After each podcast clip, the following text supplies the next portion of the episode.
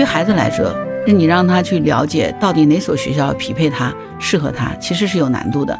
就算是我们成年人，实话讲，又有多少人真的能够明白的知道什么样的行业、什么样的职业、什么样的岗位，它是更适合我们的？可能很多人也是糊涂的，更不要说让孩子做选择。你好，我是木兰，欢迎收听订阅当户知。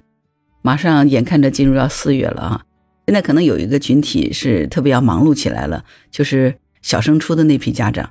因为一般来说呢，按照现在的政策，每年的五六月份可能是报名录取摇号的这个时间。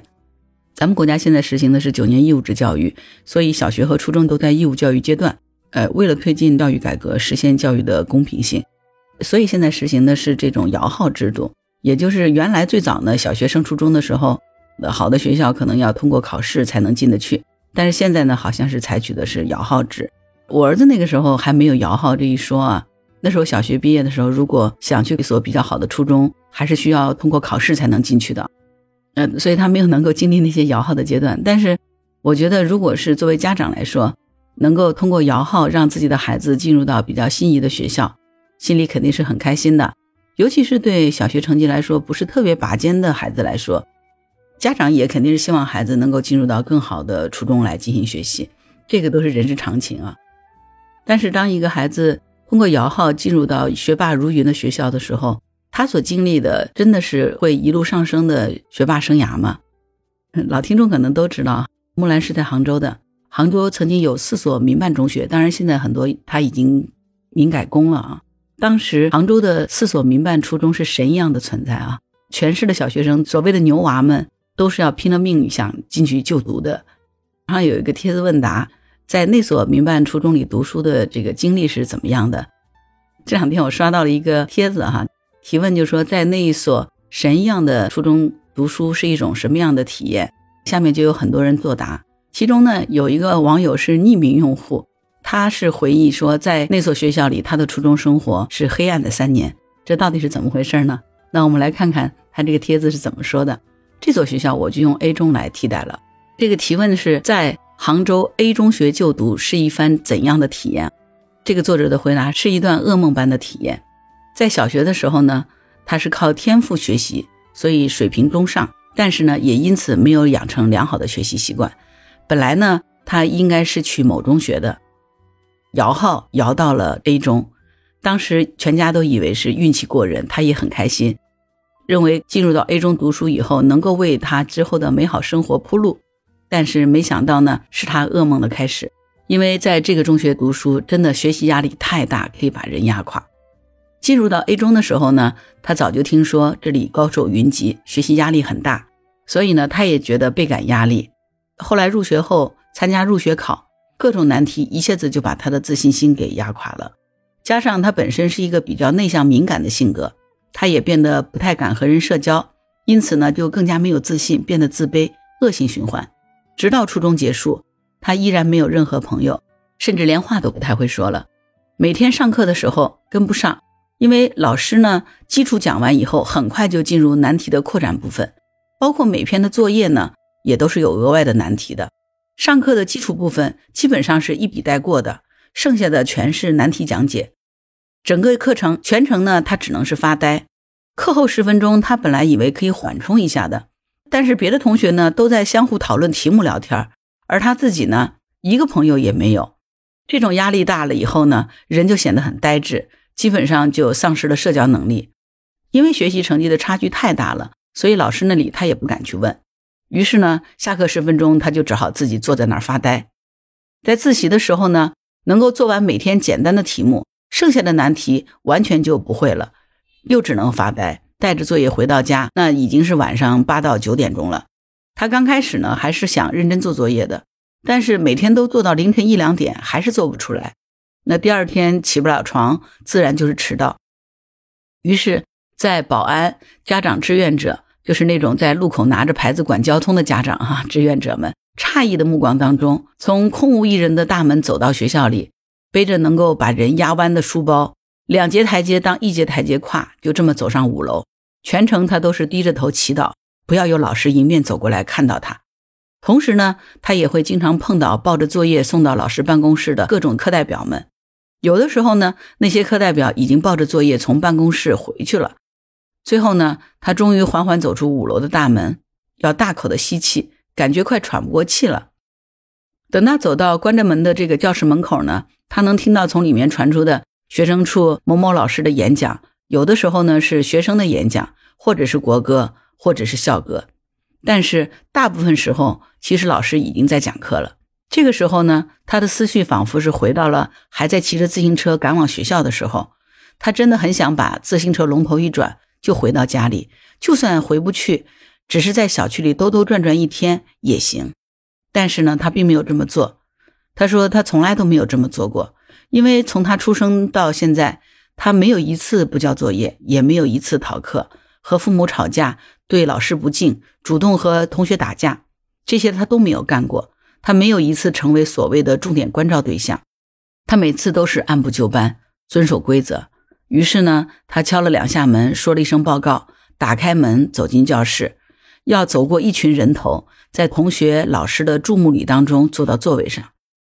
当时他的桌上往往是会七零八落的摊着几张刚下发的试卷，或者是几本作业本。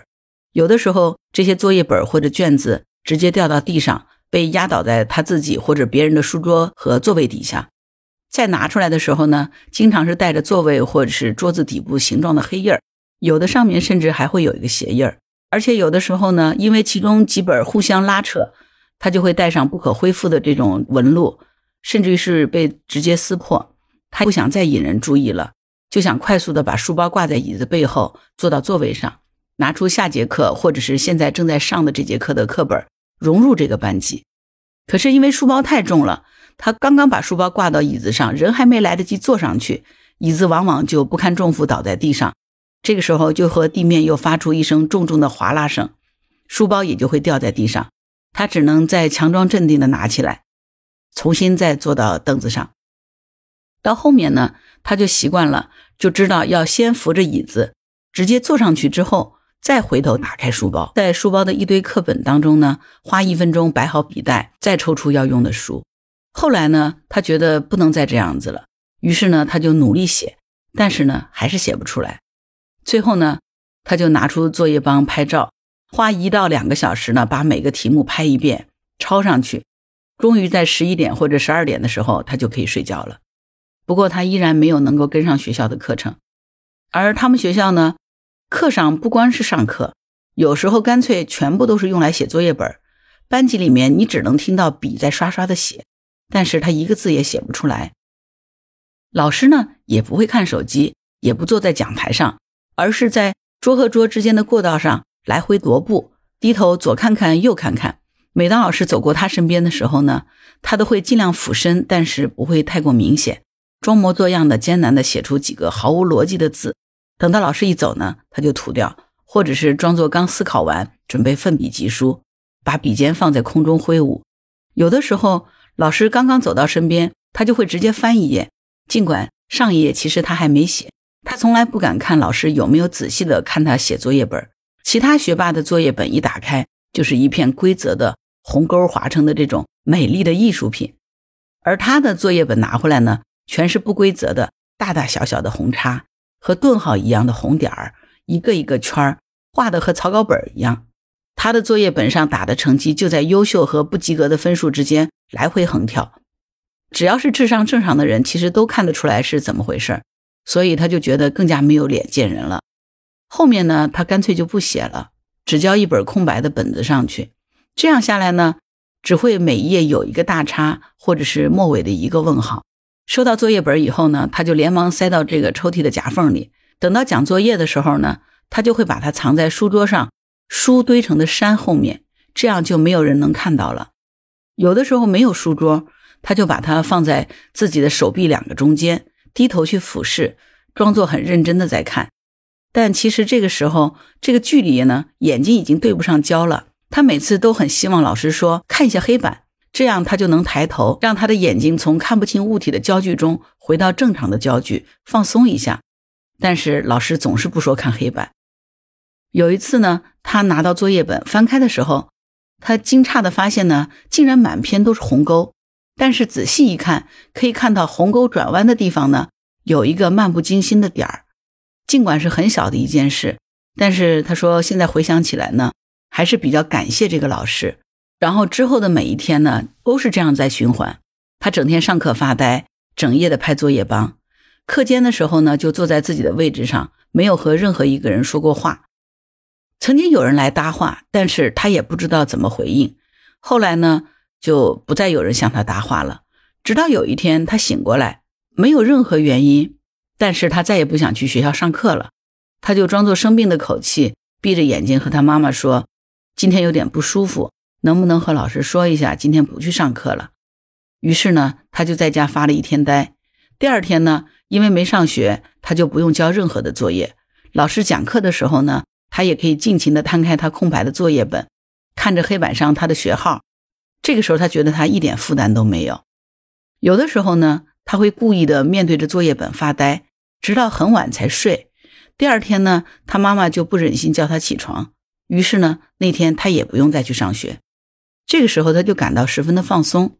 他不知道这是快乐还是什么，只是这种事情的次数越来越多了。最后呢，不知道是在哪一天，他妈妈就一定要拉着他去上学。这个时候，他打破了以往的常态，他决定不遵守规则了。他开始敢和父母对抗了。他拉着书包，连带着拉着书包的妈妈一起往回跑。渐渐的，他就从一个礼拜不去一次学校，变成隔天不去一次学校。后面干脆就是一个礼拜都不去学校了，到最后有的时候他一个月才回一次学校。那个时候他的座位已经变成了一个放杂物的地方，椅子也没有了。同学们看到他回来都会打趣的说：“哦，你终于回来了。”他说他也不知道该怎么回应，只能象征性的笑一下，说：“嗯。”他其实很愿意相信，也认为其实同学们都是友善的，但是他真的不知道怎么回应。也不知道怎么面对，不知道是什么时候，也许是在他不去学校之前，或者是之后吧。有一天他在学校的时候，学校发了一张传单，是他们学校心理咨询室的内容。老师对他们说呢，如果有需要的话，可以去预约。呃，也许是他的错觉，但是他觉得当时他的余光感觉到老师在讲话的时候，好像是在看着他。不过等他抬头的时候呢，老师又看向别处了。最后，直到他毕业，他也没有去过一次在六楼的心理咨询室，只是在拓展课的时候，作为心理课的教室，他去过。在 A 中的三年，唯一比较轻松的就是中午，他不会去食堂吃饭，只是会去小卖部买鸡肉卷和汉堡吃，有的时候会去书吧排队买唐扬鸡块、鸡肉洋葱卷等小食吃。初二开始呢，他就非常胖了。作为其他同学最爱的可以放松活动的体育课，对于他来说也很是负担。每当到多人一组活动的时候呢，就已经没有人愿意和他一组了。说实话，如果只剩他一个人，他也无所谓。可是偏偏和他一样呢，就会剩下另外一个同学。他们俩对视一下，又扭头四处望，仿佛还有人可以配对似的。但是老师走过来说：“你们俩一组。”他们俩才走近。然后开始勾肩搭背的进行老师指定的活动，呃，另外还有一些让他觉得十分有压力的经历。不过他说现在看来都是日常了，他已经不觉得特殊了。平常放到脑海里他都回想不起来了。可能是在 A 中发呆发惯了，所以他现在整个人呢都十分呆滞，也不能进行深度的思考，丧失了社交能力。这是指在生理层面的。在 A 中的三年时间，有很多的同学基础扎实，高中的时候如鱼得水。留下一生难以忘却的美好的青春回忆，但是呢，对于他来说，这三年是他到目前为止最痛苦的经历。当别人问他初中是在哪所读的时候，让他填学校，他真的宁愿说自己是那所普通的地段学校的。他这样的人怎么可能会是从 A 中出来的呢？他不愿意新的学校的老师对他有所期待，也不想让同学以为他是个大神。结果最后发现，其实。他比他们所有的人都差劲，光是想起 A 中这两个字，他说他就会头晕，思想就会一片空白。他还很害怕路过 A 中的大门口，那些亮的发晕的白墙黑瓦。他一直都不愿意回想这三年的经历，也一直在回避。如果不是因为看到这个问题，他估计自己都忘了曾经他的初中就是在 A 中读的。但是他最终决定还是要做出改变，直面自己曾经在 A 中的经历。走出这三年带给他的阴影。这篇答案就是开始，写的非常真实的一个回帖哈。这个匿名的读者，你就算只是听哈，都能够感觉到那种压抑的透不过气的感觉和从苦苦挣扎到逐渐自我放弃的这个过程。所以这个孩子其实应该说，这三年在 A 中的生活肯定是充满着压抑，心里也是极其的痛苦的。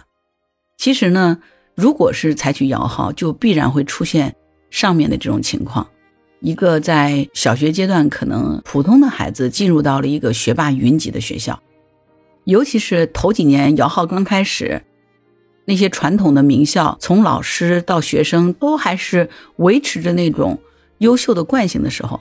在公办学校里上课，其实牛蛙是吃不饱的，而学渣听不懂，因为各个水平的学生都有嘛。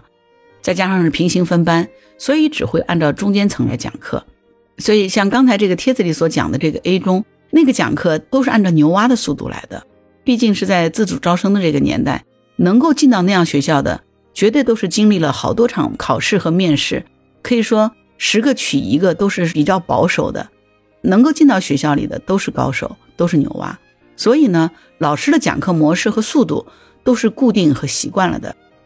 摇号之初，中间有一批凭运气摇进来的，但实际水平又差了一截的孩子们跟着吃力，这肯定是必然的现象，所以就会出现了刚才那个帖子里头所写的那种情况。所以在学霸如云的这样的地方呢，对于普华的压力呢，实在是非常大的。很多人想去的学校。可能又是很多人的梦魇。从我们家长来说呢，我们不见得要一定选取那所最好的学校，我们真正可能要选取的，还是要跟我们的孩子所匹配的那所学校，因为毕竟因材施教才是最重要的嘛。对于孩子来说，是你让他去了解到底哪所学校匹配他、适合他，其实是有难度的。就算是我们成年人，实话讲，又有多少人真的能够明白的知道什么样的行业、什么样的职业？什么样的岗位，它是更适合我们的？可能很多人也是糊涂的，更不要说让孩子做选择。还是回到原点啊，孩子真正的第一任的老师和真正了解孩子的还是家长。作为父母呢，我们在教育孩子、理解孩子这件事情上责无旁贷。所以，如何来陪伴教育孩子？如何在孩子成长的过程当中激发他对学习的兴趣，激发他自己的梦想？保护好他的求知欲、创新力和好奇心，锻炼他的韧劲儿和自我管理的能力，这其实是一门很深的学问，也是需要我们长期去做工作的。你觉得呢？好了，关于本期话题，你有什么想法？欢迎在评论区留言。如果你喜欢木兰的节目，欢迎点赞、订阅、转发当护知。当然，如果你喜欢木兰，也可以加入木兰之家听友会，请到那个人人都能发布朋友圈的绿色平台，输入。木兰的全拼下划线七八九就可以找到我了。好了，今天就到这儿，我是木兰，拜拜。